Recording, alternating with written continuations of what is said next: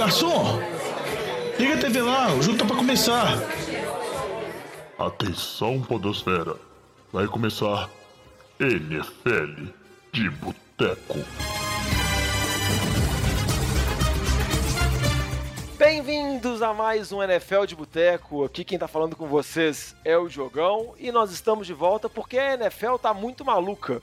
A nossa ideia inicial era gravar um Drops, só que aí o Vitinho começou a escrever a pauta, vai pauta, vai pauta, quando a gente viu, o Drops virou um programa. Então, a gente está aqui para falar sobre essa season muito movimentada. A gente já gravou um Drops na semana passada, que o Lamba, o Vitinho e o Jovem comentaram um pouco sobre a chegada do Russell Wilson em Denver e a renovação de contrato do Aaron Rodgers, mas aconteceu muita coisa essa semana e por isso a gente precisou gravar um NFL de boteco, por mais que estamos no off-season, estamos nas nossas férias, a gente precisou ser chamado aqui e para comentar essas notícias, tô com o Vitinho, tudo bom, Vitinho? Tudo bem, Diogão, com você. Ah, finalmente, né, o carrossel de QB que você sempre sonhou, Diogão, essa temporada você não vai poder reclamar nunca mais, viu?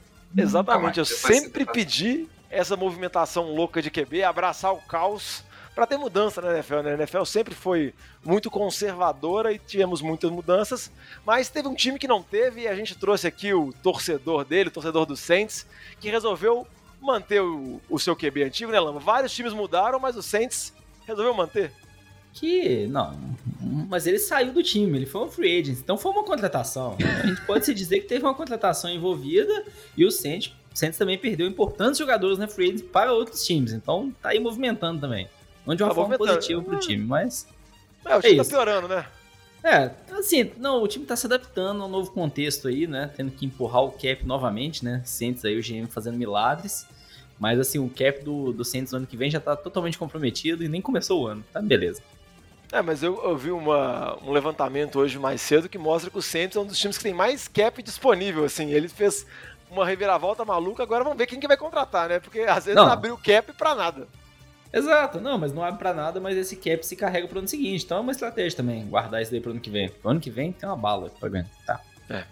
Vamos ver então. Então, a gente está começando aqui mais um NFL de Boteco. A gente vai gravar esse programa aqui para falar um pouco sobre essa off-season, várias mudanças de QBs, várias contratações, várias trocas que são raras na NFL. E sempre lembrar que a gente é aqui o NFL de Boteco, o seu podcast preferido sobre futebol americano. Se você quiser acompanhar a gente, saber quando a gente volta às gravações normais, segue a gente nas redes sociais lá, sempre arroba NFL de Boteco, no Twitter, Instagram, no Facebook. E se quiser mandar uma mensagem também, comentando um pouco sobre as trocas, se você acha que seu time tá indo bem, tá indo mal, pode mandar um e-mail também para nfldeboteco.gmail.com. Mas vamos passar já para o nosso bloco de notícias, para o bloco inicial, porque eu quero falar sobre essas movimentações que estão rolando. Breaking News. Então, começando aqui o bloco de notícias, pegando o gancho do último drop lá, que o Vitinho, o Jovem e o Lamba gravaram, que, que eles comentaram muito sobre a chegada do Russell Wilson em Denver, Vitinho, parece que isso despertou alguma coisa nos outros times, né? Porque a gente viu vários times da mesma divisão se movimentando e trazendo grandes reforços, né? Eles viram o Russell Wilson chegando e acho que tá todo mundo querendo subir um patamar ali para disputar de igual para igual. É, a EFC Oeste com certeza vai ser a divisão mais emocionante dessa temporada. Se, se no ano passado a gente falou muito da, da NFC Oeste, né, com 49ers, com Cardinals, com Rams e, e com Seattle, agora a Oeste com Chargers, Raiders, Chiefs e obviamente o Denver com o Russell Wilson agora está bem emocionante. Né? O, o Chargers teve uma das off-seasons mais movimentadas aí. É, começou né, com a off-season mais movimentada, a primeira movimentação ali assinou o Mike Williams, um contrato de 20 milhões anuais, três anos ali para garantir ali o, o, aquela ameaça de profundidade no, no time, mantendo essa arma para o Justin Herbert, né? Aproveitando também, obviamente, né, o contrato de calor ainda do Herbert. E aí eles fizeram duas movimentações muito interessantes, né? Primeiro trouxeram, assinaram o free agent aí, o JC Jackson, é, que foi um, dos melhores corners na temporada passada pelo time de, New England. Então eles assinaram um contrato de 5 anos, 82 milhões e meio, que dá uma média de 16,5 por ano, né? É, 40 milhões garantidos. Então for, fecha uma, uma secundária bem forte ali com o JC Jackson, o Asante Samuel Jr., e, obviamente, o Derwin James. Então, são três jogadores bem interessantes ali para essa secundária. E aí, o um movimento mais é, inesperado, vamos dizer assim, né? O Chargers trocou com o Chicago Bears, que, por sinal, um salve pro Batatinha aí, que tudo promete um ano horroroso para Chicago. É, Chicago trocou o Khalil Mack, grande estrela da defesa dos Bears, pelo menos nas últimas, na, talvez há duas temporadas atrás, já foi muito bem. Trocou o Khalil Mack por um pique de segunda rodada desse ano e um pique de sexta rodada de 2023, né? Então, e aí melhora bastante o pass rush ali com fazendo dupla com o Joey Bolsa. Óbvio, o Chargers ainda não endereçou aquele problema que a gente fala temporada atrás temporada do problema contra o jogo terrestre, mas ainda assim foram contratações de peso, foi uma off-season bem interessante para que é praxe, né, de, dos Chargers, né, Diogão? Você como um grande torcedor do Chargers se empolga toda off-season com, com esse time que chega no final sempre decepciona. É, Vitinho, eu já ia te perguntar se, depois de tantos elogios que você falou, de todas as movimentações, se a conclusão era já podemos categorizar o Chargers como nos vencedores do off-season, que basicamente temporada até temporada isso acontece, e chega na temporada regular e é a paçoca. Paçoca, então, mais que você, você falou lá que o time não endereçou ainda o reforço para impedir o ataque terrestre do adversário, melhorar a defesa terrestre. Eu não sei se o time ainda já endereçou o reforço para acabar com a paçoca. Entendeu? Porque a paçoca ali já mudou de cidade, já saiu de San Diego, foi para Los Angeles, mas o time ainda consegue, vamos dizer assim, decepções impressionantes e mas vale destacar que as movimentações eu também acho que são bem interessantes. Eu acho que o Kalil Mack chegando lá com o Bolsa, acho que vai ser bem bem bacana. Ele ainda não teve aquela temporada, depois daquele áudio que ele teve no Chicago, que ele teve aquela temporada top, que foi o melhor jogador de defesa. Ele caiu um pouco de produção, mas eu acho que em Los Angeles, com o Bolsa atraindo mais atenções, eu acho que ele vai conseguir produzir. E o elenco do Chargers já era um elenco forte, né? Você tem o Justin Herbert indo para o terceiro ano dele, um QB que promete muito, então eu acho que é uma temporada bem bacana. E vou perguntar para você, Lamba. Você acha que vale a pena entrar na hype do Chargers ou não? Poxa, tem que entrar, né? Tinha muita expectativa aí pro Justin Herbert depois daquela primeira temporada que ele entrou no meio da temporada depois daquela lesão acidental do Tyrell Taylor, veio muito bem. No segundo ano dele também, ano passado, foi muito bem também, muito consistente. Tem muita expectativa. Ele tá agora no terceiro ano de contrato. Então, o contrato é de calor, como ele foi uma escolha de primeira rodada, eles vão ter opção de quinto ano, então ele tem ainda mais o, o terceiro, quarto e o quinto, né? Então, o time do é que o Vitinho falou, né? Vocês comentaram aí, tem uma janela desse contrato de calor do Herbert que é muito barato, então tem uma janela ainda de três anos para gastar bastante aí com outros contratos, porque depois desses três anos o contrato do Herbert vai ser uma bala aí do que a gente está vendo aí de 40, 50 milhões de dólares ao ano. Então tem que aproveitar. E assim, do ponto de vista ofensivo, era um time forte, a defesa, que tinha mais necessidade mesmo, o Derwin James conviveu muito com lesão nas últimas temporadas, nos últimos jogos, então isso prejudicou, um pouco, mas o J.C. Jackson, um dos melhores corners da NFL, eles pagaram um preço muito justo, não tá pagando preço aí de corner dos cinco mais caros da NFL, então acho que eles conseguiram uma ótima negociação, e o Kalil Mack, aquela expectativa, né? Será que ele vai voltar um pouco perto do nível que ele já teve no auge? Então, se o Kalil Mack voltar um pouco mais no nível que ele tinha. Junto com o Joey Bosa, vai ter uma linha defensiva pressionando muito bem o quarterback adversário. A secundária com o J.J. Jackson.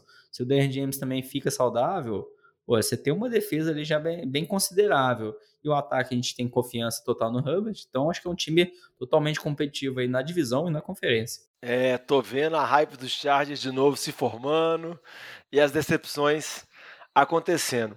Um outro time também dessa mesma divisão que se movimentou muito e acaba sendo o patinho feio, porque você pensa numa divisão que tem Patrick Mahomes, Russell Wilson agora, Justin Herbert. Seu QB é o Derek Carr, que é um QB mediano na liga, você acaba sendo o patinho feio, mas o Raiders resolveu apostar alto, né, Vitinho? Eles viram as outras movimentações e, em vez de pensar talvez numa reconstrução, em alguma coisa mais conservadora, eles foram bem agressivos e chegou uma troca que foi bem bombástica. É, eles fizeram uma troca aí que assustou a, a NFL. É, foram lá, trocaram com o Green Bay pelo Davanta Adams, é, ofereceram um pique de primeira rodada e um pique de segunda rodada desse ano, é, o que é até surpreendente. Primeiro, pela troca de um wide receiver tão absurdo quanto pelo valor também. É, e, obviamente, o, o Devant Adams, que já tinha sido sinalizado como a tag do Packers, né? É, obviamente, para ser trocado, ele ia querer um contrato absurdo e ele recebeu um contrato absurdo, né? Cinco anos, 140 milhões, o que dá 28 milhões por ano, 65 milhões garantidos. É, e aí veio a, o primeiro pensamento de todo mundo: putz, o Aaron Rodgers deve estar tá bolado porque o cara acabou de assinar um contrato multimilionário também, acabou de renovar o contrato e perdeu a principal arma, né? Aí depois saíram alguns reportes que o Aaron Rodgers já estava ciente é, que com a assinatura dele, provavelmente o Devant Adams não ficaria no time. É, inclusive, o Packers chegou a oferecer um contrato até melhor do que esse, pelo, pelo que foi é, reportado. Só que ele já tem um histórico é, na costa oeste, a família dele é de Oakland, e, e ele já tinha indicado o interesse de mudar para a costa oeste para poder passar mais tempo com a família, simplesmente, porque ele está saindo de, de Wisconsin, que é um fim do mundo pro, nos Estados Unidos, é uma cidadezinha de Green Bay ali, e indo para Las Vegas, né? E aí fica muito mais fácil realmente para ficar mais próximo da família. Então, esse diz ele que esse foi o principal motivo. Óbvio, também está indo ali para jogar com o Derek Carr, que foi com quem ele jogou no college. É, então, assim, foi uma troca realmente bombástica assim, para a NFL. Muda um pouco o patamar do ataque é, do time dos Raiders, porque agora tem Devonta Adams e o Hunter Renfro, que são dois dos melhores, é, vamos falar assim, corredores de rota da NFL. Tranquilamente podemos falar isso. O Devonta Adams tem o melhor release da NFL de longe, né? E, e ainda tem ali o, o, o Darren Waller, então é um trio de muito respeito é, e assim, Derek Carr não tem desculpa mais, não, né? Assim, é o ataque que qualquer QB podia sonhar. E aí, para complementar isso ainda, é, o Raiders conseguiu assinar também o Chandler Jones, é, da Free Agent. O Chandler Jones jogou no Cardinals na temporada passada, para melhorar ainda mais o pass rush. Então, da mesma forma que o Chargers trouxe o Kalimec para fazer uma duplinha com Bolsa, eles trouxeram o Chandler Jones, que ano passado teve uma das vamos falar assim, uma das piores temporadas dele em termos de sec. Teve um jogo no começo da temporada com 5 sacks e fechou a temporada com 10,5, então foi um pouco decepcionante a temporada dele. É... Mas trouxe ele fazer dupla com o Max Crosby, que, que é o grande nome, a grande cara dessa defesa dos Raiders. Então, assim, são dois times que vi... É igual você falou, Diogão. Viram Russell Wilson, tem Patrick Mahomes. Precisa pressionar esses QBs para dificultar a vida deles é, porque é uma divisão que agora vai ficar bem tensa. Vamos falar assim. Então, é, melhora seu pass rush, melhora bastante o ataque, tenta ser competitivo dentro dessa divisão. E o que a gente está vendo é, é movimentações para manter seu time com cara de playoffs, com chance de playoffs, né? Porque senão você vai passar uma eternidade longe do, do, dos playoffs aí com essa divisão tão difícil. É, e nessa toada aí, Vitinho, que você comentou, os Raiders também eles estenderam o contrato do Crosby um pouquinho no início da off-season, eles colocaram uma baita grana em retribuição ao que ele vem jogando nas últimas temporadas, né, que ele vinha muito bem, e também para complementar as mudanças que o time de Las Vegas teve, é a chegada do Josh McDaniels, né, eles estão com um novo head coach agora, que foi coordenador ofensivo durante muito tempo dos Patriots, está chegando agora, e eu queria saber, o Celano, como que você vê esse ataque de Vegas com Derek Carr, Josh McDaniels, Davanta Adams. Se você acha que, mesmo tendo um QB abaixo, dá para bater de frente com os outros times da divisão? Ah, para bater de frente com os outros times vai depender muito do lado defensivo. Acho que você comentou, Max Crosby teve uma temporada muito boa. Essa adição do Chandler, é, Jones, como o Vitinho falou, acho pode ser uma boa opção também. É, acho que vai depender mais do lado defensivo do que do ofensivo. Eu não vejo ofensivamente o time do Raiders chegando no mesmo nível dos outros dessa divisão. É, acho que como vocês falaram, o Derek Carr é um QB mediano para a NFL. Ele não chega nem de perto no nível do quarterback dos outros três times dessa divisão. E até quando a gente olha também do ponto de vista de skill position, né? O que os outros times têm e o que o time do Raiders tem não é muito diferente. A chegada levantada, sem dúvida, é significante, mas ok. Quem mais que eles têm? Ah, o Darren Waller teve umas boas temporadas, mas antes não, nem se destacava ali na NFL. O Hunter Renfrew apareceu muito bem no final do ano passado, um jogador mais de slot. Então, assim, ele tem peças boas é, sem dúvida alguma, mas acho que não se destacam tanto para desnivelar em relação à posição de quarterback. Então acho que esse é um pouco da ressalva aí para o time do Raiders. Mas acho que o que é interessante comentar até desse contrato do Devonta Adams é como hoje os times manipulam contratos, não só os times, agentes, jogadores. Quando a gente olha esse contrato Adams, que falou de 5 milhões, 140 milhões, 5 anos, 140 milhões de dólares, essa média aí dos 28 milhões ao ano, no último ano dele, nos últimos dois anos, na verdade, a média é de cerca de 40 milhões nos dois últimos anos. Sendo que de salário nos dois últimos anos é 35 milhões em cada. E não são garantidos. Então, assim, o pessoal coloca uns contratos maiores no final, quando não é garantido, só para inflar. Acho que é uma questão de ego, de marketing mesmo. Do Tarek Hill, já vou dar um, um gancho aí, depois a gente vai falar dele. Mas o Tarek Hill é a mesma coisa. Ele tem um contrato lá de quatro anos com o time de Miami. O último ano do contrato não é garantido, o salário dele é mais de 40 milhões. Nenhum time vai manter ele com esse salário. Então, assim, acho que o pessoal tá dando uma inflacionada nos anos finais do contrato só para marketing mesmo, mas no final das contas, nenhum contrato desse daí, da forma como está, ele vai chegar até o final. É para, muitas vezes, para bater recorde. O jogador da posição mais bem pago, ser o jogador não QB mais bem pago. E é que nem você comentou, né? Como tem essa parte garantido, não garantido, tem como fazer essa manipulação e tanto da Adams quanto o Tyreek Hill, que a gente vai falar um pouco mais para frente, já são recebedores chegando próximo dos seus 30 anos. Então, essa dúvida ainda se eles vão conseguir performar e se eles vão ter esse contrato de último ano ainda fica cada vez maior. Vamos passar aqui agora para o time de Kansas City. O Lama já comentou um pouco do Tyreek Hill, mas interessante lembrar que Kansas City era o papão da divisão. Não sei se dá para chamar ainda como favorito, mas o time fez algumas modificações, o time fez algumas mudanças, mas um pouco na contramão dos outros times. Né? Ele acabou perdendo jogadores, muito por conta agora de que o contrato do Mahomes começa a ficar volumoso a cada ano, então, consequentemente, você tem que abrir mão de algumas peças, mas Kansas City fez a troca do Tarek Hill, que você vai comentar, trocou o Tarek Hill por Miami, você pode especificar um pouco mais com relação às trocas. O Tyron Matthew também, que é um dos principais jogadores da defesa, não vai retornar. E eles estão tentando buscar algumas peças de reposição. O Juju está chegando para jogar como recebedor. Provavelmente Kansas City deve buscar mais alguma opção ou draftar um outro recebedor. Mas como que você vê esse time de Kansas City, Vitinho? Você acha que ainda é favorito da divisão? Você acha que o Tyreek Hill vai fazer muita falta? Pode falar aí um pouquinho sobre Kansas City e também sobre a troca do Tyreek Hill, que eu e o Lamba já comentamos rapidamente. É, vamos lá. Um ponto que vocês não comentaram da troca é quão absurdo em termos de picks que foi, né? Então o Miami passou para os Chiefs aí um pick de Tudo. primeira rodada desse ano, um pick de segunda rodada desse ano, um pick de, que até aí era igual à troca do Devant Adams, né?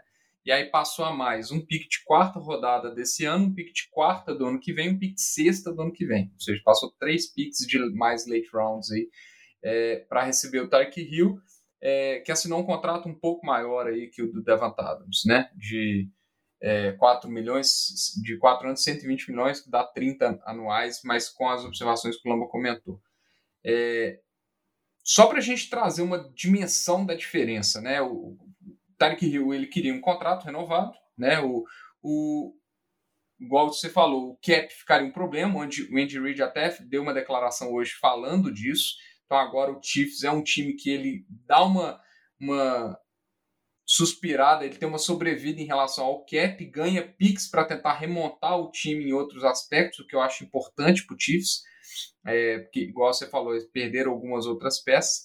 E aí, eles antes dessa troca, eles já tinham trago o Juju num contrato de um ano, 3 milhões e, e 250 mil dólares, que para mim é, até estava conversando com o Lamba antes do programa, um dos melhores custos-benefícios da off-season, na minha opinião. Um contrato muito barato, o Juju é um jogador super jovem, é um contrato prove deal ali, é, se ele jogar bem, com certeza vão renovar, e até então, eu gostava bastante da posição que ele estava entrando. Então, você tinha o Tyreek Hill como alvo principal, Travis Kelce como alvo secundário, e o Juju ali como um, um, um terceiro alvo para o Mahomes ali. E a gente já viu ele em Pittsburgh tendo desempenhos maravilhosos quando ele entrou na liga como segundo alvo do Big Ben. Né? Na época tinha o Antonio Brown ali como primeiro alvo ainda, né? É, então eu gostava bastante desse cenário para o Juju. Assim, ele é um bom corredor de rotas, é, joga mais para o meio do campo, o Tarek Hill abrindo muito espaço é, no campo ia ser uma, uma forma até do, do Mahomes ter uma, uma arma um pouco melhor para batalhar contra o tipo de defesa que ele tava, que enfrentou a temporada inteira ano passado e teve muita dificuldade, né? Aquela defesa de dois safeties é, mais afundados. Com a saída do Tyreek Hill, o cenário muda drasticamente, na minha opinião, né? Porque eles perderam o Tyreek Hill, perderam o Pringle, que também saiu, mas que não, não é muito relevante. É, então ficou ali o Juju, o Michael Hartman e o, o, o Travis Kelsey. Eu acho que e o Josh Gordon. E tem o Josh Gordon. Tem o Josh Pode Gordon. suspenso a qualquer momento, né? Porque o Josh Gordon sempre tem essa possibilidade, né? tá Até o sempre momento. suspenso, né? É, mas, cara, o Tyreek Hill, o nível dele e, e a dimensão que ele traz para o campo, né? Ainda mais conhecendo o Mahomes com a, os passes, a, de, o ataque, muda o dinamismo desse ataque dos Chiefs para mim drasticamente. Podemos ver outra coisa, pode ser que o Chiefs consiga se, se, se reestruturar, mas para mim é uma derrota gigantesca para o ataque dos Chiefs. O Hill, para mim, era uma das grandes almas desse ataque. É, para mim, vai ser muito difícil recuperar alguma coisa parecida. Eu acho que o Mahomes vai ter mais dificuldade ainda do que ele teve ano passado. É, a defesa vai começar a descer um pouco mais, não acho que vai ser a mesma coisa. É, então, assim, do lado do ataque, para mim, foi uma grande derrota em termos de habilidade, tá? Acho que pode ser, provavelmente o Chiefs talvez busque um wide receiver nesse draft, acho que é bem possível, tem bons, bons wide receivers no primeiro round. É, e do lado da defesa, cara, eu acho que a secundária vai sofrer um pouco. Acho que o Justin Reed, gosto, queria muito no Eagles, que, que eles trouxeram para o lugar do, do, do Tyron Ma, Ma, Ma, do Texugão do Mel, nem sei falar o sobrenome dele. É um jogador jovem, muito bom, ball rock também, muito bom em interceptações. Só que eles perderam um corner, que era o melhor, um dos melhores corners do time, o Carvalho Ward. É, e esse cara eu acho que talvez vai fazer falta. Então, assim, para mim, perderam algumas peças, mas é aquele é, é, a, é a fase que eu acho que todo time com QB top 1 vai, vai passar. É uma fase que eles vão perder jogadores é, tier 1, vamos falar assim, os grandes jogadores, porque não vão conseguir comportar no cap esses jogadores com os salários dos seus do seu quarterback, que é a principal peça do seu time, não tem como se abrir mão disso. É, quando os anos vão passando e o salário vai inchando, não tem jeito. Acho que até comentando, acho que a troca foi muito boa. Acho que o time do Chiefs, pro Chiefs a decisão foi correta. É, eles tinham até espaço no cap esse ano para conseguir comportar um salário para o Rio, uma renovação, mas o problema é mais no longo prazo. Eles estão com uma situação com o Orlando Brown, que eles pegaram no passado o time do Ravens, que eles deram a franchise tag, o Orlando Brown falou que talvez não jogue, então acho que provavelmente o Chiefs já está indo atrás de um contrato com o Orlando Brown para a extensão dele. Eles têm o Joe Tooney, eles é, draftaram também ano passado o center muito bom, o Trey Humphrey. Então acho que eles estão montando uma linha ofensiva muito forte, estão resolvendo gastar dinheiro na linha ofensiva e você protege seu quarterback, principal peça, o Mahomes. E em relação a skill position, running back, receiver, eles vão tentar achar no draft um jogador barato, como o caso do Juju, né, que o Vitinho comentou, só 3 milhões ao ano, então são uma pechincha. Então, eles estão indo mais nesse caminho, né, de gastando dinheiro ali na linha ofensiva, que a, a meu ver, eu acho que é um bom caminho. E essa troca, eles conseguiram um bom valor. Acho que eles, eles, esses picks aí de Miami, né, que vieram, são dois picks no top 50 do draft esse ano, se não me engano. Então, consequentemente, aí vão ser boas opções também para esse ano para eles usarem no draft. Então, Vitinho, você falou muito sobre a situação do, do Tyreek Hill, sobre a perda que o Tyreek Hill, o time de Kansas City, vai ter, mas qual que é a sua opinião com relação à chegada dele em Miami? Você acha que ele pode ser o diferencial para o desenvolvimento do Tua? Porque a, a visão que eu tenho dessa troca é Miami querendo investir, tentando trazer jogadores assim grandes para tentar facilitar a vida do Tua e, consequentemente, ver se o QB vai desenvolver, para ver se vai ser o QB de franquia ou não. Você acha que vai ser bom para o Tua? Para mim, com certeza, é, o que Miami está fazendo é para ser a última chance do Tua. Para mim, não tem outra explicação, porque eles mantiveram a tag no Gesick, que era bem esperado pelo que a gente viu das movimentações dos salários médios dos Tyrants. É, tem o Oro, então trouxeram uma arma explosiva, porque o Oro é um cara excelente corredor de rota, rota mais curtas, o Tyreek vai expandir o campo para ele. É, e trouxeram também o Teron Armstead, que provavelmente era o grande free agent que tinha disponível no mercado esse ano. o, o Teco que saiu do time do Saints é, e assinaram com um contratão também com o Miami. Então, assim, reforçaram a linha ofensiva, reforçaram as, muitos skill position, mantiveram o Gesick. Então, cara, para mim, é, eu falo assim, ó, se o Tua não, não tiver um rendimento bom com isso que a gente está oferecendo, ele não vai ter não vai ter mais. E além disso, obviamente, o Tua já internamente já tem muitos questionamentos. O próprio Deshaun Watson, que a gente vai falar um pouco da, da, do que aconteceu com, com Deshaun Watson, é um nome que foi muito especulado para substituir o Tua, então já, já não, o Tua não era uma unanimidade dentro do, do time de Miami, né, principalmente com, pelo dono. É, então, assim, cara, é, é, o ano do Tua. Se o Tua não tiver um, um, um crescimento grande, o que ele tem condições para ter, é, pode ter certeza que o Miami vai, estar tá buscando um QB na temporada que vem. E a gente aguarda aí um programa de ranking de quarterback, depois a gente fala aí. Que isso, hein? Vamos já criar expectativa. Mas um ponto que a gente vai criar muita expectativa é com relação a essa divisão. Igual a gente falou, Chargers reforçando, Raiders reforçando, Chiefs, que era o favorito, perderam alguns jogadores, mas ainda tem Patrick Mahomes, então são muito competitivos. E Denver, como a gente já comentou no drop da semana passada, tem a chegada do Russell Wilson, também trouxe algumas peças interessantes, como o Randy Gregory, tem um elenco forte. Então, acho que a gente pode cravar que essa é a divisão mais forte da NFL, né? Isso acho que não, não resta nenhuma dúvida, e agora a gente vai ter que ver qual desse time que vai conseguir levar essa divisão e provavelmente quais desses times que vão também conseguir como wild card. A gente não está em rodada de palpite ainda não, mas eu acho que tem uma chance boa. A gente tem uns dois wild card vindo aqui, porque esses times vêm forte. E o Chargers fica de AFC. É, para variar, né? Tem tudo acontecendo padrão, padrão. e no final o Chargers decepciona. Mas vamos dar prosseguimento aqui, mas no próximo bloco a gente vai falar um pouquinho sobre o carrossel de QB, Vitinho, que eu sempre torci para a NFL fazer esse off-season, para dar uma mudada, dar uma renovada, e vamos falar sobre essas mudanças que teve de QB, que teve QB grande mudando.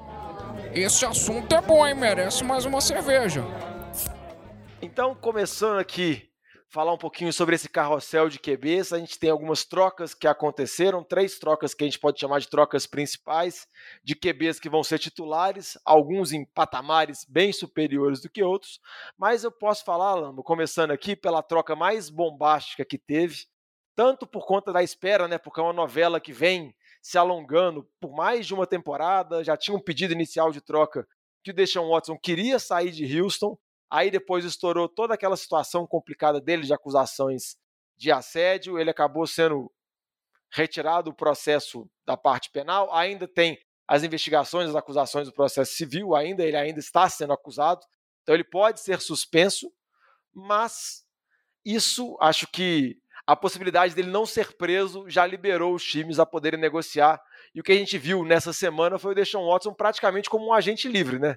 Viajando, conversando com os outros times, praticamente parecia que ele não tinha time. E no final das contas, ele descartou, voltou, mas ele acabou indo para o Cleveland Browns, Lamba. E o que, que você acha aí? Você acha que é um desperdício do Mayfield? Nossa senhora, coitado, né? Coitado. Não sei o que deixou antes tá indo fazer lá. Mayfield tinha um elenco na mão, um time de Super Bowl, contender Assim, é, coitado uma relação boa, aparentemente, também, depois, né? Poxa, ótimo. Tudo leva a também, as últimas são, tinham uma relação é. boa, era querido no vestiário. Não, ainda bem que o Mayfield fez muita propaganda aí nesses últimos anos, que a gente só via ele em propaganda, então já ganhou muito dinheiro ali, porque como quarterback ele vai sofrer aí. É, em relação à troca do Watson, acho que só em resumo aí dos valores, foram três piques de primeira rodada, mais um pique de terceira e dois de quarta rodada e o, o time do Browns aí, né, recebeu o Deshaun Watson e um pique de sexta rodada. Assim, de verdade, acho que é até piada, né? Porque cara põe um pique de sexta rodada no meio dessa história, né? Acho que é só pra... Eu acho que, negócio, acho que é limite negócio... de quantidade é. de piques, talvez, não sei, não, cara. Pode ser. É, então, só pra falar, tipo assim, você não vai me mandar nada? Você vai é, mandar só o Deshaun Watson? Não é possível. Só. Só, tipo assim, como não, assim? E detalhe, né? Porque foi divulgado inicialmente que era um de quinta. Aí eles pioraram mais um pouquinho pro lado do Texas pra fazer um de sexta. É. Pelo menos foi, acho que de sétima, normalmente a gente não vê, né? Você já viu? É, é raridade a gente ver o pique de sétima rodada. ah, é, poxa, é na última. Compensatório, né? É, é, de, é, de sétimo, geralmente de sexta, às vezes a gente vê movimentação. Aqueles pick swap que, tipo assim, o cara sai da, trigésima escolha da sexta rodada pra vigésima sétima, que é tipo assim, basicamente não mudou nada. É, exato. É só pra registrar Então- de alguma forma que teve uma troca, mas pode falar aí do Watson. É, não, em relação aí da, da troca, né? É, acho que tem essa questão que você comentou que depois desse julgamento que teve na sexta-feira retrasada, a tendência é que ele não seja indefinidamente suspenso, o processo civil. Você, você comentou aí, do jurídico aqui eu não entendo nada, né? Mas em resumo, acho que amenizou pro lado dele. Mas se eu fosse dar uma opinião, eu acredito que ainda vai ter uma suspensão da NFL. Não acho que a NFL vai passar o pano totalmente em cima dessa situação.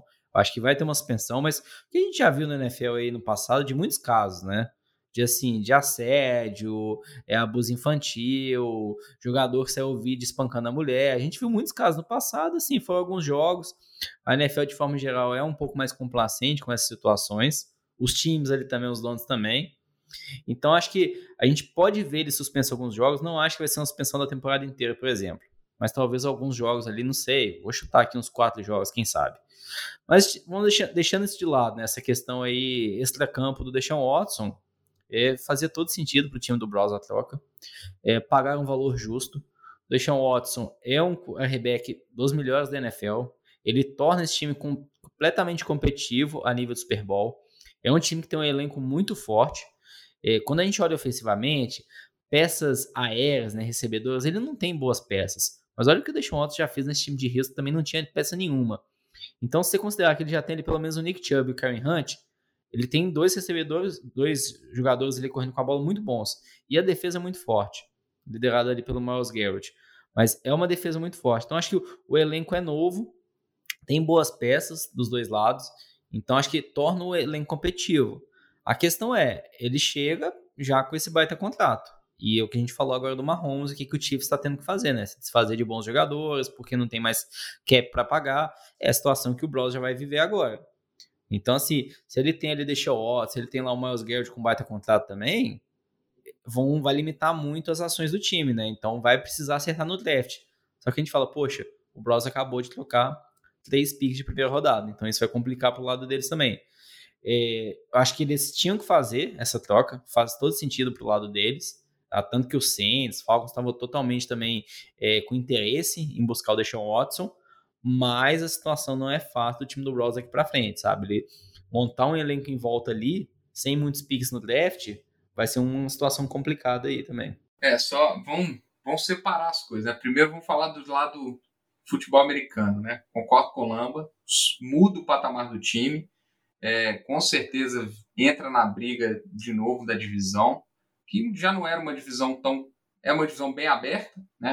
Talvez agora com o Bengals ali, com um grande time ali em termos gerais, mas acho que o Deshaun Watson sobe o patamar de Cleveland bastante.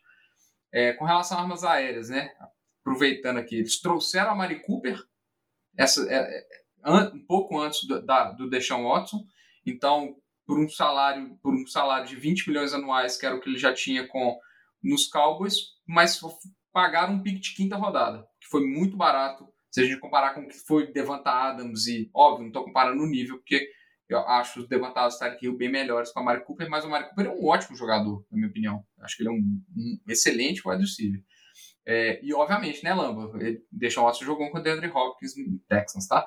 É... Não, não, só, não, desculpa aí, só um detalhe. Do Mari, do Mari Cooper, obrigado. Eu tinha esquecido mesmo dessa contratação. Então, sem dúvida, é uma ótima peça. Mas o que eu comentei mais do Deshaun Watts foi na última temporada que ele jogou, entendeu? Sim. Assim, ele... nas últimas temporadas que ele não tinha peça nenhuma é, razoável. Ele é tinha isso. um não é o início lá, né? da carreira dele. É, exato, assim.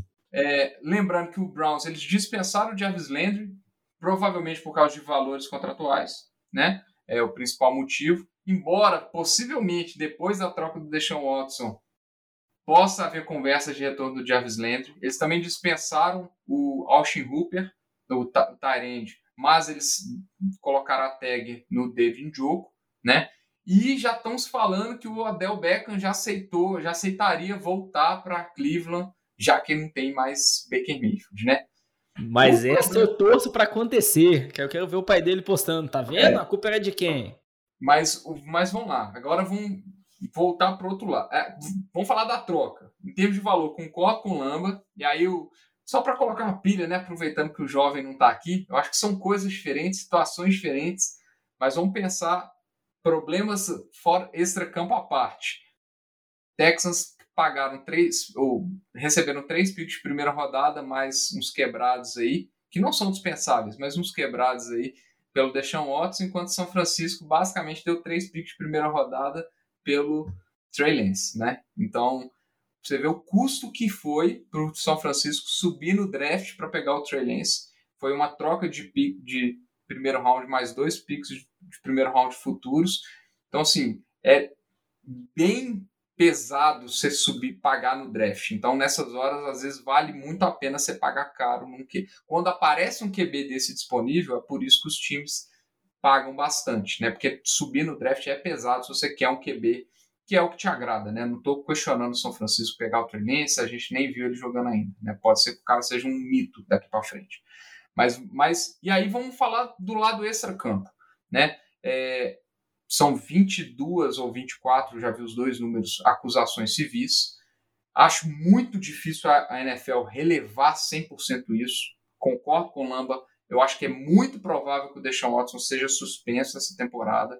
Talvez não a temporada inteira, não acho que vão ser poucos jogos, igual o Lamba comentou, de quatro. Eu acho que vai ser um número por volta de oito ou dez jogos. É, seria o meu palpite. Tá? Porém, o contrato ele já prevê isso. Então, o mais surpreendente, o contrato já prevê isso.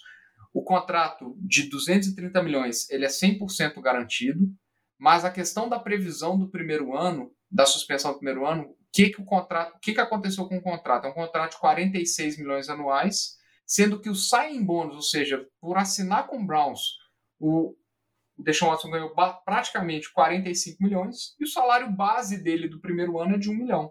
Ou seja, para cada jogo que ele for suspenso e perder, ele vai ter um prejuízo de 56 mil dólares, cara, que não é nada, não é nada. E aí, eu, aí que entra uma, uma discussão que eu acho que a gente nem precisa de entrar muito aqui, mas é como a NFL é um business. A NFL não quer saber se o, de, do que acontece fora, o, a NFL o que importa é vencer partidas, gente.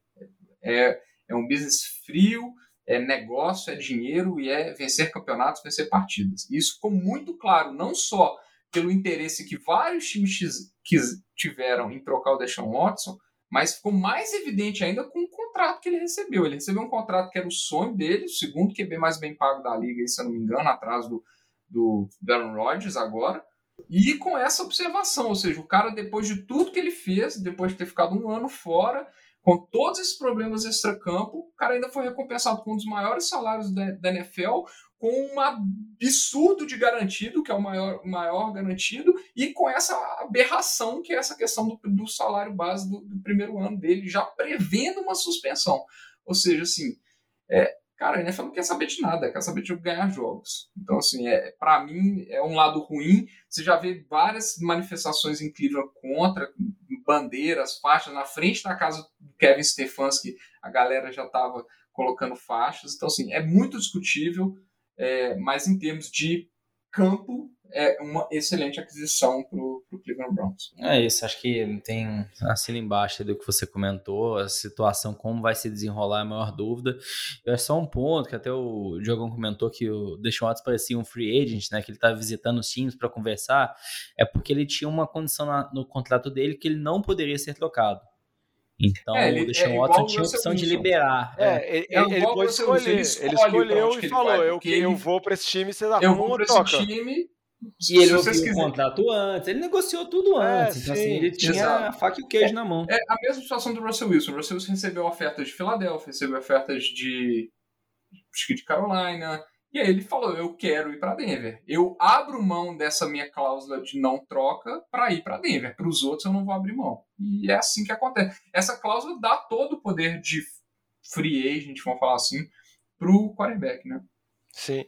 E, e, por exemplo, no caso do Deshaun Watson, se você pega as notícias com a timeline, assim, você vê que, por exemplo, ele se aproximou-se de vários times, o Cleveland chegou a um momento de ser descartado, ficou entre lá New Orleans e Atlanta, só que aí parece que Cleveland repensou e fez essa oferta muito agressiva, que foi o que o Vitinho comentou.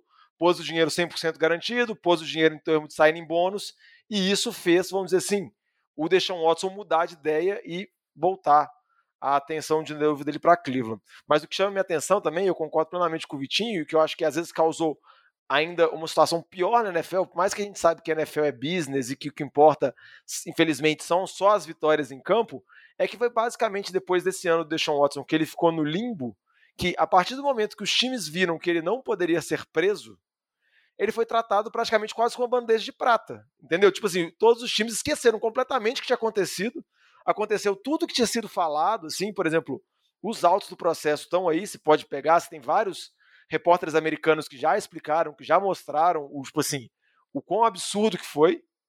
Não vou entrar no mérito, porque não cabe eu julgar se ele é culpado ou se ele não é. Eu também acho que ele vai tomar alguma suspensão.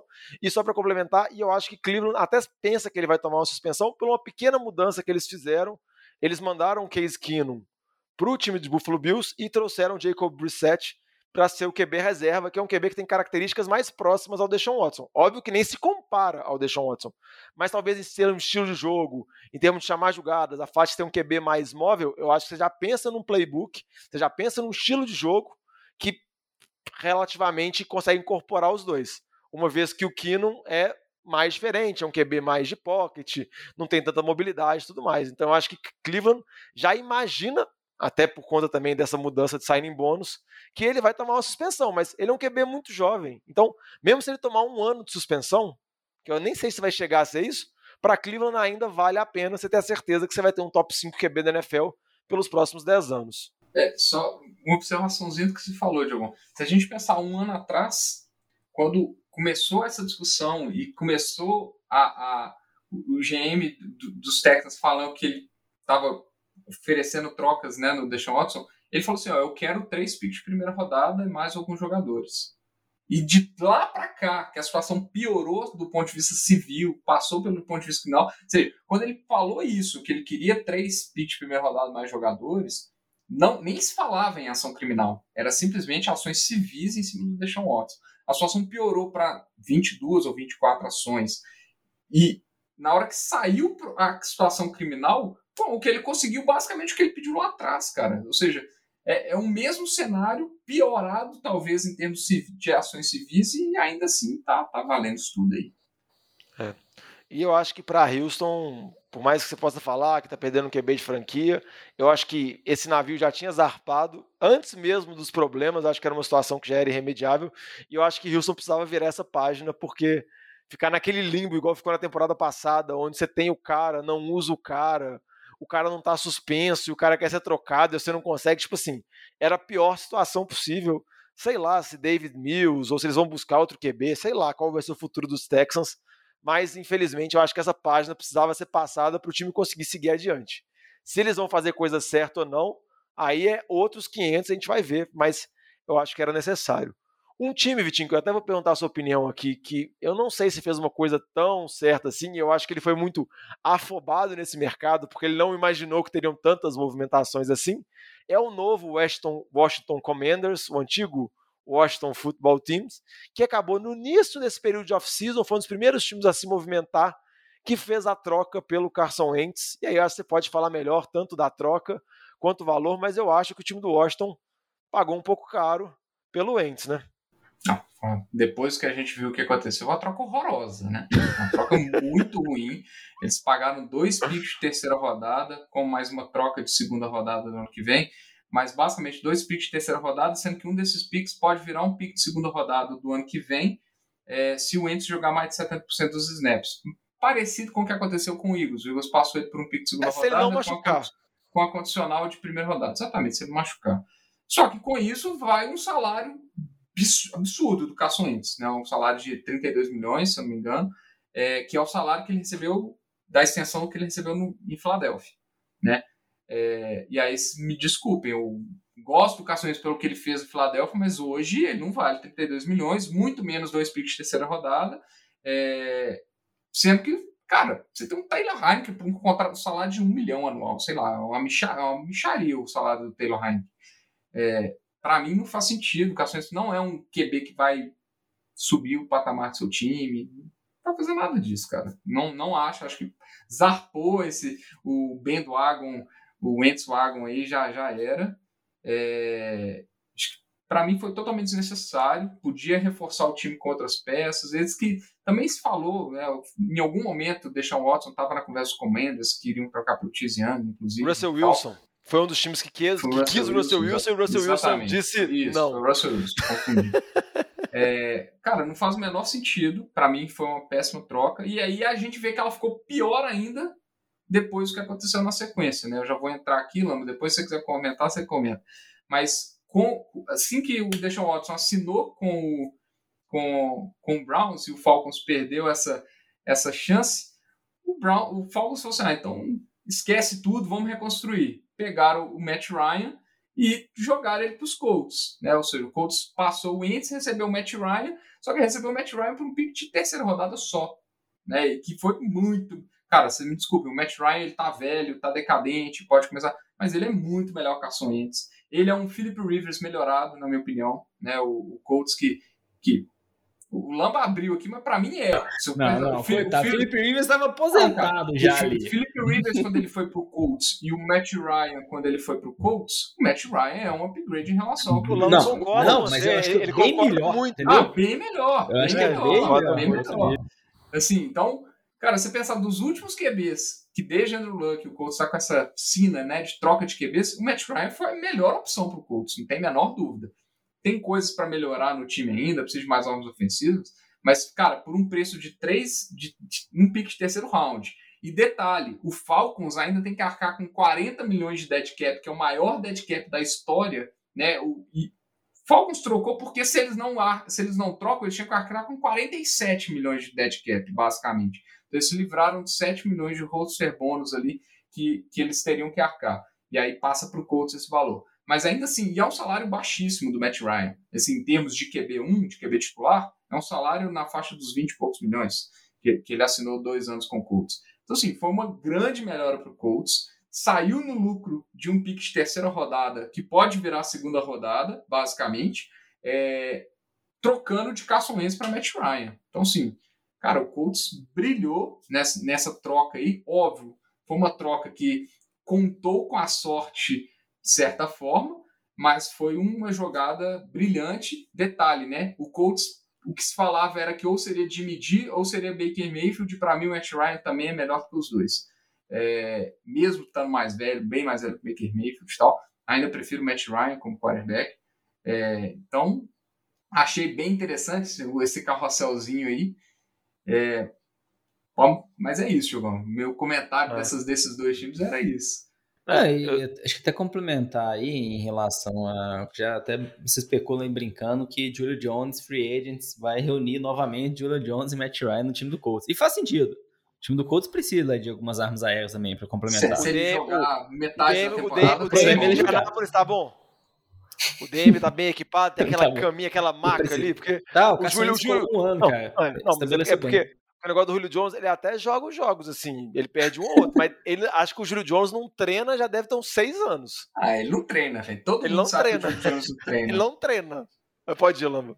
Mas, não, mas eu acho que o Vitinho comentou, assim, acho que pro time do Colts foi sensacional mesmo a troca. Eles saíram muito no luto, melhoraram o quarterback, tiveram ganhos de escolhas de, de draft esse ano.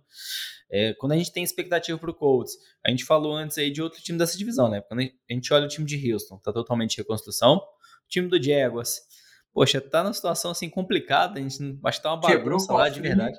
Tá, quebrou o cofrinho de uma forma errada, então gastando onde não devia. Aí a gente pega ali o quê? Titans e Colts?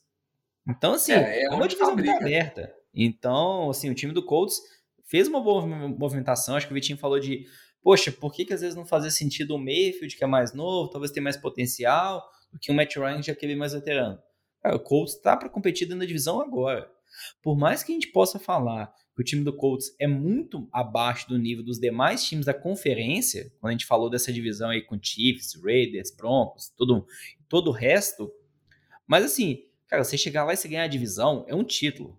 É, então, assim, o torcedor já, já é uma vitória. Você vai para os playoffs como ganhando a divisão. Então, acho que isso tem muito valor ali também. Então, acho que eles estão focando em manter a base feliz, ganhar um título da divisão, ser competitivo na divisão. Aí, quando chegar nos playoffs, aí é outro problema, né? Não, Vamos tentar resolver tudo de né, uma vez. Só lembrando, É um time que tem um running back de altíssimo calibre que ficou fora dos playoffs da temporada passada porque eles perderam pro Jaguars na última semana. Né? Então, assim, muitos colocam tanto a derrota pro Jaguars quanto outras derrotas ao longo da temporada no Carson Wentz. E o que se espera, basicamente, é que você tenha um QB que te ajude mais do que o Carson Wentz fez, que não comprometa. E uma coisa que a gente sabe que o Baker Mayfield pode fazer é comprometer seu time, né? Cansamos de ver isso. Eu acho que o que eles querem é simplesmente isso para ter uma presença nos playoffs. Né? Eu acho que esse é o objetivo do Colts, está bem claro isso para mim. É... E para mim a disputa é entre Colts e Titans. O Titans que, lembrando, foi a seed 1 na temporada passada, né? Ainda é um time super competitivo, na minha opinião. É, e vai ficar nisso. E aqui falando do Falcons, né, rapidinho, né, Diogão, só para falar do Falcons. Falcons falou assim, ó, esquece tudo, reconstrução total, assinaram lá Marcos Mariota para ser o QB bridge ali, pode ser que eles busquem algum QB no draft agora, tá bem aberto a situação, é um time que perderam o Russell Gage, então de armas ofensivas é basicamente o Cordell Patterson que eles assinaram, é, reassinaram ele, e o Kyle Pitts, na defesa tem dois ou três bons jogadores ali, é um time horroroso também de forma geral. Eles assumiram que vai ser um time que vão ser um time horroroso. Passa esse dead cap aí desse ano, assume que não vão conseguir fazer nada esse ano e bola para frente pro ano que vem, vai ser uma reconstrução a lá, sei lá, até pior ali se a gente parar para pensar, até pior do que o Detroit Lions está tentando fazer. É, lembrando que o time. Só um caso... detalhe: Detroit Lions é ruim, né? Porque tá tanto tempo em reconstrução já, até hoje é. não consegue. Não, tá, é a reconstrução contínua. Lembrando que o Falcons também tá sem o Calvin Ridley, né? Que tá suspenso um ano por causa de apostas para melhorar um pouco a situação. E eu acho que o Falcons, tipo assim, velho. Eles perderam o Deshaun Watson, viram que o Brady estava de volta, eles falaram: ah, larga. Véio. Tipo, enquanto esse velho maldito não aposentar de vez, a gente fica aqui reconstruindo, fica aqui tentando arrumar a casinha e tudo mais. Com relação aos Colts, eu concordo com o que vocês falaram. Vamos ver agora quem que os Colts vai trazer para ser o left tackle do time. O Eric Fischer não renovou Exatamente. ainda, então eles precisam buscar essa posição, apesar da linha ofensiva ser muito forte. Mas eu concordo, eles são, acho que até são favoritos com relação a Tennessee na divisão. E depois chegou nos playoffs, a gente sabe o que pode acontecer. Né? Ninguém apostava em Cincinnati na temporada passada e de repente eles surgiram, criaram. Não acho que são favoritos da AFC, mas chegando nos playoffs podem sonhar. Só para fechar essa parte da divisão que a gente falou dos Colts, só porque tem que comentar, né, sobre que saíram mais algumas informações sobre o período Urban Meyer na frente do Jaguars e é uma coisa mais maravilhosa que a outra e a que eu achei mais impressionante é que eles analisando a, o vídeo do jogo que eles iriam fazer contra o Rams, o Urban Meyer manda um comentário de que eu, eu acho que aquele tal camisa 99 ali pode dificultar o nosso jogo. Então, basicamente, o cara é head coach da NFL e não sabia quem é Aaron Donald. Não é ele não sabe quem é o, o strong linebacker ou o, o gunner, não. Ele não sabia só quem é uma das principais estrelas da liga para mostrar, tipo assim, e tem outras coisas também muito absurdas que saíram nessa reportagem, se você quiser olhar. É... Ele nem assistia NFL, você começa é, isso. Não, é começa nisso. Sabe, o que eu acho que é isso? É porque na, no college a rotação de jogadores é tão grande que o cara não preocupa para saber quem, quem é quem. Ah, véio, o cara mas... joga com aquele, com aquele time ali três anos ali, os jogadores. É, é a rotatividade tão grande que o cara nem. Acho que ele nem se deu o trabalho de conhecer quem são os principais jogadores da liga. Ele não sabia quem era o Aaron Donald, não sabia quem era Debo Samuel, não sabia quem era Jamal Osborne, o cara não sabia quem era ninguém. Ele deve ter pensado assim, ah, ano que vem muda, né? Não? Todo é, mundo sai, ser, aposenta. Porque não é possível, não tem outra explicação plausível, cara. É tipo assim, não, não tem como eu atrair os melhores prospectos, não, mostrando pra eles o meu, como minha faculdade é bonita, como que é legal na Flórida, mas, oh, absurdo. Só algumas notícias finais de rotação, carrossel de QB. O Trubisky chegou em Pittsburgh, parece que vai ser o QB de Pittsburgh, vamos ver se Pittsburgh vai buscar algum QB no draft, mas se não, vamos ter uma belíssima disputa Trubisky contra Mason Rudolph. Então, tadinho do torcedor de Pittsburgh, mas eu acho que o Trubisky... Haskins também, né? É, o Dwayne, mas eu acho que desses aí, velho, eu acho que o Trubisky é o favorito para ah, ser titular. Dúvida, não queira fazer alguma coisa, mas vai ser. E outra movimentação que também aconteceu é o Bridgewater, que foi para Miami agora, vai ser o reserva do Tua e vai ficar lá, né? Se o Tua dá uns vacilos, der bobeira, o Bridgewater a gente já sabe que ele é aquele nível mediano assim, dependendo pode aparecer ao longo da temporada. Mas esses foram os principais mudanças na posição de QB, achei isso muito divertido, muito interessante. Eu acho que a NFL tem que fazer isso todo ano. Então, Se Cleveland não der certo, deixa um Watson na temporada que vem, já troca também. Vamos fazer a loucura. Manda aí pro Falcons. Manda pra Carolina. Vamos buscar fazer mudança de QB até movimentar isso aí. Vamos para o último bloco aqui para falar sobre algumas últimas movimentações relevantes e para poder encerrar esse nosso programa especial. Ô galera, nós estamos fechando a cozinha, vocês vão querer mais alguma coisa? Para fechar esse último bloco aqui, vou citar algumas movimentações aqui, mais para poder citar, pedir para o Lambo e o Vitinho destacarem algumas. Vitinho, você começa destacando alguma que você acha mais relevante, que você acha mais bacana? Ah, eu, eu já vou pegar o gancho aqui que você falou do Titans, Jogão, que você acha que o Colts tem mais time que o Titans. Então vou falar uma movimentação que me agradou muito, né? O Titans foi lá, cortou o Julio Jones, que realmente fez absolutamente nada no time, jogou pouquíssimos jogos, fez o, o único TD que ele fez foi na última semana da, da, da temporada. É, e aí eles falaram assim, ah, vamos suprir o, Julio Jones, eles assinaram o Austin Hooper, que já é um reforço ali na posição de Tyrene, desde a saída do, do esqueci o, rapaz, o nome do, do cara lá que foi para os Patriots na temporada passada, estava sem uma posição, um jogador, um, um e foram lá e assinaram o Robert Woods, trocaram o Robert Woods com, com, com os Rams. Então o Rams assinou o Alan Robson, que estava free agent, deu um contrato de 15 milhões e meio anuais ali, três anos, e trocaram. E aí a gente falou, putz, o Rams vai ter um trio cabuloso, né? Só que é um trio bem carinho, né? A gente tem o, o Robson com salário de 15,5 por ano, o Robert Woods com 16,5 por ano, embora é, tenha uma diferença ali nos primeiros anos de contrato, que é mais barato. Passaram o Robert Woods para o Titans, para um pique de sexta rodada, uma bagatela, mas que é basicamente um salary dump ali. É, basicamente eles iam dropar o Woods. É, eles iam aí eles falaram, vamos né? dropar o Woods, ninguém quer, aí falaram, ah, toma aqui uma moedinha. É uma forma, é uma forma de trocar ele para outra divisão, né? Sempre os times para outra conferência, os times tentam, tentam sempre fazer isso. E para mim, é um, uma jogada de Messi dos Titans, que é um time que tem uma defesa fortíssima, tem um jogo terrestre fortíssimo com o Derrick Henry.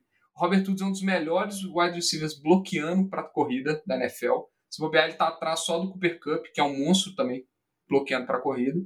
É, e é uma.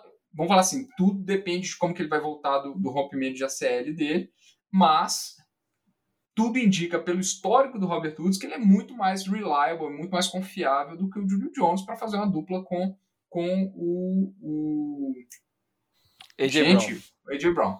É, e talvez eles, o, o, papel deles complemente um pouco melhor com o AJ Brown. O AJ Brown um jogador mais de, de rotas mais profundas e o Robert Woods um dos melhores corredores de rotas da NFL. Então, assim, para mim foi uma jogada excelente do por parte do Titans. Eu acho que ele ainda é o time principal dessa divisão melhora o ataque com, com a chegada do Robert Woods e do Austin Hooper. E o Rams colocam o Allen Robinson, para mim um, um, jogador subestimado, que sempre jogou com péssimos QBs, para jogar com o Stafford, fazer uma dupla fortíssima com o, o Cooper Cup. Então acho que foi, foi um win-win para todo mundo. Eu acho que o Titans acaba saindo bem melhor aí, porque eu acho que o preço é um salary dump para um jogador muito bom em todos os aspectos, rota, vestiário, é, bloqueando. O cara, o Robert Woods é um, um jogador muito subestimado na NFL, na minha opinião. Não, comentar aí de outras contratações também. O, o time do Jaguars, a gente brincou aí do Urban agora, parece que ele tá lá ainda dando algum pitaco. Não, não tem explicação o que esse time do Jaguars está fazendo. É, assim, de verdade, para mim, a contratação do Christian Kirk não, não tem justificativa. Considerando as opções tem, o Vitinho acabou de falar aí do Ellen Robson, que tá com salário médio ali de 15 milhões. Aí você volta o Christian Kirk, eles estão pagando em média 18 milhões. Assim, o Christian Kirk nunca teve uma temporada de mais de mil jardas. No máximo, ele teve seis touchdowns numa temporada. Então, eu acho que ele é um bom receiver número 2. E pronto, é um bom. Talvez número 3. É. assim, ele não de perto um receiver número 1. Um. O salário dele é top 10 da liga de receivers. Isso não, não faz sentido, não tem explicação. E, e para mim, o, o, que mais me abismou no time do Jaguars não foi o contrato do Christian Kirk. Foi o contrato que eles fizeram depois com o Zay Jones, que é um receiver que eles estão pagando aí no contrato de 3 anos 24 milhões, 8 milhões ao ano.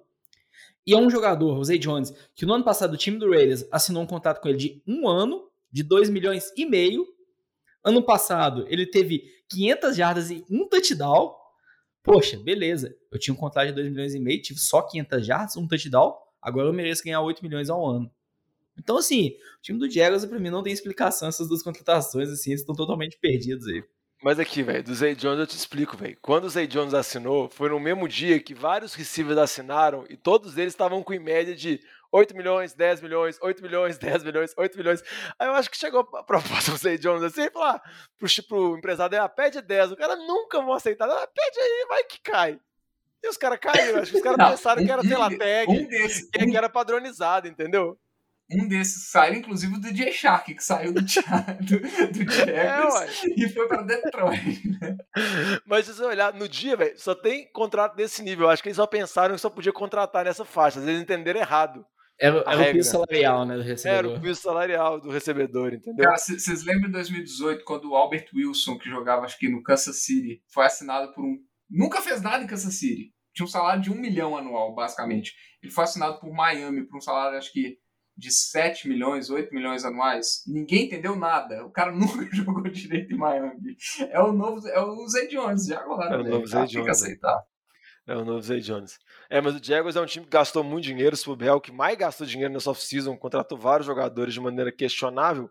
Outro time também que fez algumas movimentações, eu acho que são movimentações interessantes, foi o Cincinnati Bengals. Eles assinaram um destaque aqui, três jogadores de linha ofensiva, então a gente pode falar do Alex Capa, guard dos Bucks que foi para lá, o Ted Caras, center dos Patriots também foi para lá, e principalmente o Lyle Collins, right tackle de Dallas, sempre formou uma linha ofensiva muito boa lá em Dallas, e Cincinnati trouxe uma vez que o Joe Burrow foi o QB que mais apanhou na temporada passada, né? Então a gente vai ver como que vai ser essa nova linha ofensiva de Cincinnati. Obviamente, linha ofensiva é uma das coisas mais difíceis de saber se vai ter química, se não vai, se vai acertar ou não. Às vezes você remodela completamente o negócio não funciona. Então vamos esperar lá, mas pelo menos mostra que Cincinnati está com o objetivo de tentar reforçar essa linha ofensiva, porque eles viram que o tanto que o Joe Burrow está apanhando não dá não tem condição. Então eu acho que vale a pena destacar essas movimentações na OL de Cincinnati. Vitinho, mais alguma aí? É, só falar algumas aqui, né, que interessantes, né? O Von Miller, 32 anos, né? Assinou com o Bills, salário de 6 anos, que foi surpreendente, mas tem uma, uma pegada aí, 120 milhões. É, só que ele tem um, um out, uma, uma chance de sair em 2025, ou seja, seria um contrato de três anos só, que faria muito mais sentido, porque ele já estaria ali com seus 35 anos. É, mas eu acho que é bem interessante para o time dos Bills, acho que dá um, uma, uma dimensão nova, coloca o time mais como contender, precisava de um pass rush melhor. É, o Zadar Smith, que fez uma pegadinha com o Ravens ali, ia assinar com o Ravens, conseguiu um salário, um contrato bem melhor com os Vikings, um salário de 3 anos, 42 milhões, também melhorando o pass rush dos Vikings, que, só para não deixar de falar, né, assinou mais um, mais um aninho com o Kirk Cousins, manteve o Kirk Cousins, para mim é uma decisão bem sábia, uma Kirk Cousins total recebido na carreira um absurdo. meio bilhão de dólares, viu? Mas pelo menos ele tem que participar, né? Porque você tem jogado tipo uns Chase Daniels da vida aí que ganhou um absurdo na vida jogando sendo reserva a vida Sam inteira. Bradford. Né? Sam Bradford, outro Sam Bradford é o melhor exemplo mesmo. O melhor exemplo. É, e um outro, um outro time que pegou a linha defensiva que a gente esqueceu de falar, falando dos Colts. O Colts no início da pré-temporada trocou com, com o Raiders, é, pegou o Ngakwe, né, um jogador de renome, mas para tentar melhorar o pass rush do time, trocando pelo Rock assim, um jogador de secundário, um corner. É, a, a, secundária do, do, do, dos Colts vai ser bem discutível, mas eles precisavam bastante do pass rush. Então são três times aí que tentaram melhorar a, esse lado da, da defesa aí para colocar pressão nos QBs adversários, né? Acho que foram três que a gente tem que chamar atenção também. Só uma observação: se o Ngakwe não morar dentro de um furgão, ele gasta muito dinheiro com mudança, porque o cara já jogou em Jaguars, Vikings, tava agora em Baltimore e agora foi foi para tava em Las Vegas, em Las Vegas e, e agora em Indianápolis. Aí, tipo, o cara deve ter tipo uns 5 anos de liga e já rodou em trocentos times, mas é um bom jogador, eu acho que agrega para o time de Indianápolis. Então, antes de fechar o programa aqui, ó, eu vou fazer uma pergunta que é uma pergunta fácil aqui. Para você, Vitinho, para o Lamba. Primeiro eu vou perguntar para o Lamba, porque o Lamba gosta muito de falar de QB, e esses QBs o Lamba acho que tem um apreço pessoal, assim, tem um gosto pessoal. E como o time dele assinou com o James Wilson, acho que ele está livre para poder falar, para poder dar opinião, porque acho que o André estava meio receoso que podia temer sobrar algum de berola para ele. Mas, Lamba, tem dois QBs aqui que ainda estão nos seus clubes, têm contrato, mas a gente não vê muito futuro nele. Um é o Baker Mayfield, que está lá em Cleveland, o Watson chegou. O Jacob Brissett chegou para ser o reserva do Watson, então não vejo o Mayfield sendo uma opção, assim, só para ficar durante o período de suspensão do Watson. E outro também é o Jimmy G, que está lá em São Francisco. São Francisco draftou o Trey Lance, e o plano é o Trey Lance assumir nesse segundo ano, né? Por mais que o o Jason Lynch lá, o general manager de São Francisco, deu uma senhora blefada, né? Porque ele chegou a falar que ele tinha uma proposta com duas escolhas de segunda rodada na mesa dele e ele não aceitou. Se ele fez isso, ele é louco, porque acho que agora ele não vai ter mais nada. Então, a pergunta que eu te faço é, Lamba, você consegue imaginar algum futuro para esses dois, algum time que eles podem encaixar, tanto o Mayfield quanto o Jimmy G? Se eu fosse dar uma opinião, eu acho que o Jimmy G continua no time do 49ers são poucos times aí que têm mais opções de troca, interesse. Um deles é Seattle, dentro da divisão. Acho que nesse contexto, não acho que o Jimmy G tem tanto valor de mercado. O 49 está querendo valor, você comentou em dois picks segunda rodada. Isso é blefe total. 0% de isso você ter qualquer veracidade nessa frase. Então, eu tô mais apostando que ele fica ali, no time do 49ers, ele mais um ano. Aí, se ele que vai ser o titular, se vão botar o Trey Lance, aí não sei. É, então acho que a tendência talvez ele fique. Em relação ao Mayfield, eu não sei se o time do Browns vai conseguir trocar. Porque o salário do Mayfield esse ano é 18 milhões. Nenhum time vai ter interesse em pagar 18 milhões pelo Mayfield, considerando a situação atual. Então o que se especula é que o Browns vai ter que passar um Mayfield e talvez um pique, segunda, terceira rodada, para o time aceitar. Semelhante ao que aconteceu com Osweiler. Um dos poucos é. picks que eles têm, né? Porque eles já passaram quase todos para o Deshaun Watson. Exato. Então, assim, tem um pouco desse contexto. E se eles dispensam o Mayfield, ele já tem um impacto no cap de 18 milhões, né? Quase um negócio também que não faz sentido. Mas acho que por uma questão de, de vestiário mesmo, elenco ali, não tem como o Mayfield ficar. Então, talvez eles podem dispensar o Mayfield para um time depois assinar com o Mayfield um salário muito mais baixo de 18 milhões, né? Nenhum time vai querer esses 18 milhões. Então, até o cenário mais provável que eu falaria hoje é o Mayfield ser dispensado e depois algum time assinar com ele. Aí, qual time assinaria? Poxa, acho que tem muitos aí que a gente pode especular, viu? Acho que é difícil aí chutar algum. É, não sei. Acho que desses todos aí, se for dar um palpite mais avulso, eu ia falar o time do Giants. Por quê? Uhum. Não sei, mas é o mais avulso Nossa, que eu pensei. Não, o Giants é avulso. O Giants é. é avulso, porque, mas o Giants teve rumores que o Giants queria trazer um QB para disputar a titularidade é, com é, o Daniel Jones. Tanto é. que na época especulasse que eles iam trazer o Trubisky. Antes do Trubisky estar com o que, que, que disputa, né? Trubisky, Daniel Jones, Mayfield. Tá bonito. É, mas eu, do São Francisco, eu concordo com o Lamba. Eu acho que o Jimmy G fica e eu acho que tem. Eu acho que eles queriam um valor que, principalmente depois da troca do Matt Ryan, não vão conseguir de jeito nenhum. E eu acho que ainda é, se falou isso na off-season, que eles talvez acreditassem que o Trey Lance ainda não estava pronto, o que, se se concretizar, vai ser um dos maiores fiascos a troca que São Francisco fez para subir e pegar o Trey Lance. Vai ser um dos piores drafts, vai ser a lá o, o, o, o Bear subindo um pique para pagando a vida para pegar o Trubisky. Vai ser tipo isso. Mas botar o Trubisky em campo, né? O Lance, cara, nem coloca em campo. É foda, né, cara? O cara então, assim, dois já... anos não tá pronto. Ele não é da NFL. É, é, isso, teve esses boatos que o Trey não estaria pronto para ser titular. Então, assim, eu não duvido, mas vai colocar uma pulga bem grande na tra... pro Shanahan, vai, vai, vai, colocar muita coisa em discussão. Por isso que eu acho que eles estão. Eu acho que eles querem se livrar do de medir a um preço razoável, ao, até algum lucro, para eles não pegarem esse, esse backlash, né, essa, esse, essa repercussão negativa é, em não colocar o Trainers para jogar. É, com relação ao Baker Mayfield, eu acho que os dois cenários mais possíveis é Seattle e, e Panthers.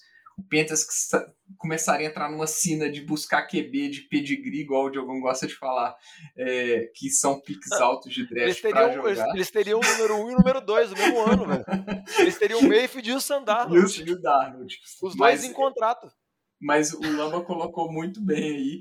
O Mayfield tem um problema gravíssimo, que é o salário dele. É, esse salário que foi baixo, baixo nos primeiros quatro anos, é, com 18 milhões já de dead cap hit pro pro, pro, pro Browns é um problema bem grande. É, então, assim, acho, acho que é um cenário bem plausível que o Lando colocou dele ser cortado e algum time buscar ele, ou para ser um QB reserva, o que. O problema é o perfil. Cara, eu acho que o grande problema do Mayfield é a personalidade dele, porque se, se ele teve todos os problemas que ele teve de vestiário no Browns, que para mim é mais do que evidente que tinha esse um problema gigante de vestiário, né? Acho que ninguém discute isso. É um problema de liderança do time.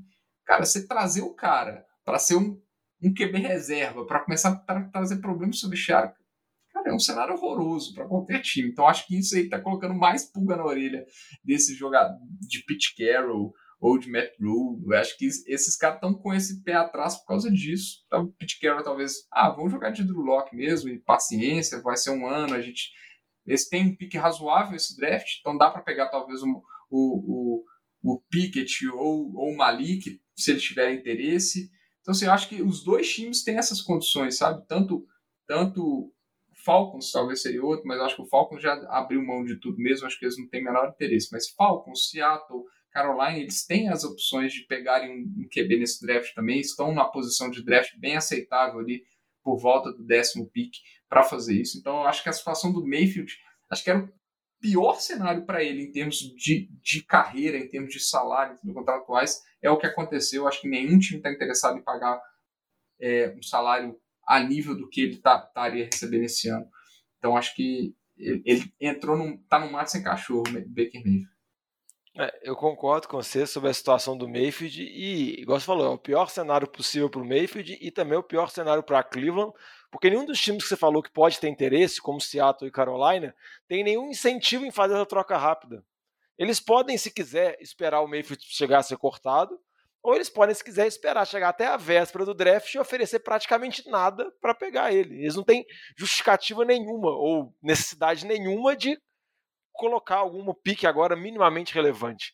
Se você pensar que o Carson Wentz foi trocado por dois piques de terceira rodada até duas semanas atrás, e você pensasse se o Mayfield fosse trocado logo depois, provavelmente seria por um valor relativamente similar até. Ou até o Mayfield podia ser até mais caro, porque o contrato dele é menor do que o do Wentz e mais fácil porque ele é mais jovem, é mais jovem, entendeu? Era uma aposta igual o Wentz também seria. Só que as movimentações que aconteceram acabou completamente com qualquer vantagem que o Cleveland poderia ter para tentar empurrar. Então eu vejo esses dois times que você comentou mesmo, Vitinho, Carolina e Seattle. Seattle porque ah, aí vai um estereótipo da minha parte, Pete Carroll já é um senhor de idade, não imagino ele querendo construir um QB, eu acho que ele vai tentar fazer alguma coisa, eu acho que ele é doidão desse ponto. E eu não consigo acreditar nem na mãe do Drew Locke falando que acredita no Drew Locke. Então, muito menos no Pete Carroll ou no GM de Seattle falando que eles acham que o Drew Locke é. Então, tipo assim, não que o Mayfield seja a mil maravilhas, mas eu acho que, tipo assim, se eles realmente acham que dá para fazer alguma coisa, eu posso ver essa possibilidade. E Carolina também é o, é o desespero, né? Porque o Matt Rule tá na corda bamba. Eu não, eu acho que se ele tiver um ano decepcionante igual foi na temporada passada, acho que não segura. Então, Acho que ele tem que ver onde que ele vai atirar. Se ele vai atirar, por exemplo, num calouro e tentar se segurar pelo desenvolvimento desse calouro QB, ou se ele vai tentar pegar um QB para tentar espremer, sei lá, nove vitórias, de uma divisão que é relativamente não tão complicada, tirando o time de Tampa. Tem Atlanta que vai estar reconstrução completa, tem New Orleans que também está num processo de perder força, até a saída do Champagne, a gente não sabe como vai funcionar esse time. Então acho que às vezes ele pode sonhar em tentar pegar algum QB veterano e conseguir nove vitórias, entendeu? Para poder se manter no cargo. Então, eu vejo esses dois cenários. E o Jimmy G também, eu acho que ele vai acabar ficando em Seattle e Seattle em São, não, em São Francisco e a gente vai ver a disputa lá de G e Trey Lance. Um outro nome que a gente podia só comentar também por alto aqui, só julgar também é Jordan Love, né? Que ele também foi especulado com a renovação do Rodgers que ele poderia sair. Só que parece também que não tem atrativo nenhum e parece nenhum, que vai morrer lá. Ninguém buscar. Entendeu? Vai, vai ser o QB reserva em caso de lesão. É, é, ele ali acho que não tem mercado nenhum. É, ele não, Cara, não mostrou pra, Só para reforçar, né? O Mayfield, pra, ele seria cortado meramente para tirar ele do time, tirar ele do é, vestiário. É, não tem incentivo nenhum de Cleveland. O Cleveland não ganha nada cortando. É, Entendeu? Mas eu acho que algum time ainda vai trocar por ele. Acho que em algum momento, nem que seja um pique final de draft, acho que alguém vai oferecer porque vai ter vai ter a necessidade. Então é isso. Lembrando que essa gravação aqui foi uma gravação especial da off-season. Daqui a pouco a gente vai retomar os nossos programas de maneira quinzenais. Fica de olho nas redes sociais do NFL de Boteco para a gente avisar lá direitinho para saber caso a gente solte algum drop, algum outro programa especial, né? Vai que tem alguma movimentação, né? Vai que o Mayfield é trocado para New Orleans. Aí se o Mayfield é trocado para New Aí Orleans, tem que chamar o um- programa, né, e Aí é programa, programa. principal, é. Aí é programa para analisar tá- os cenários, isso. entendeu? Aí tem, que, aí tem que ser, não importa o dia. Mas dá uma olhada lá, arroba NFL de Boteco, Boteco com Bu, que é o jeito mineiro de se inscrever. Instagram, Twitter, Facebook. E também, se você, seu time foi algum desses times que fez movimentação, ou se seu time tá parado sem fazer nada, manda um e-mail pra gente lá no nfldeboteca.gmail.com falando o que, que você está achando dessa off-season, se, você- se você está com expectativa para o draft, porque eu acho que vai ser bem bacana a temporada que tá chegando. Então vamos encerrando por aqui, que o programa já está ficando muito longo. Obrigado, Vitinho. Obrigado, Lamba. Valeu, Valeu, chega, né? Hoje é só. É só isso tudo. É, falou pra vocês e vamos curtir essa final de, de off-season porque ela tá maluca. Então pode E surgir a alguma coisa. mais maluca da história. Falou. Valeu. Valeu.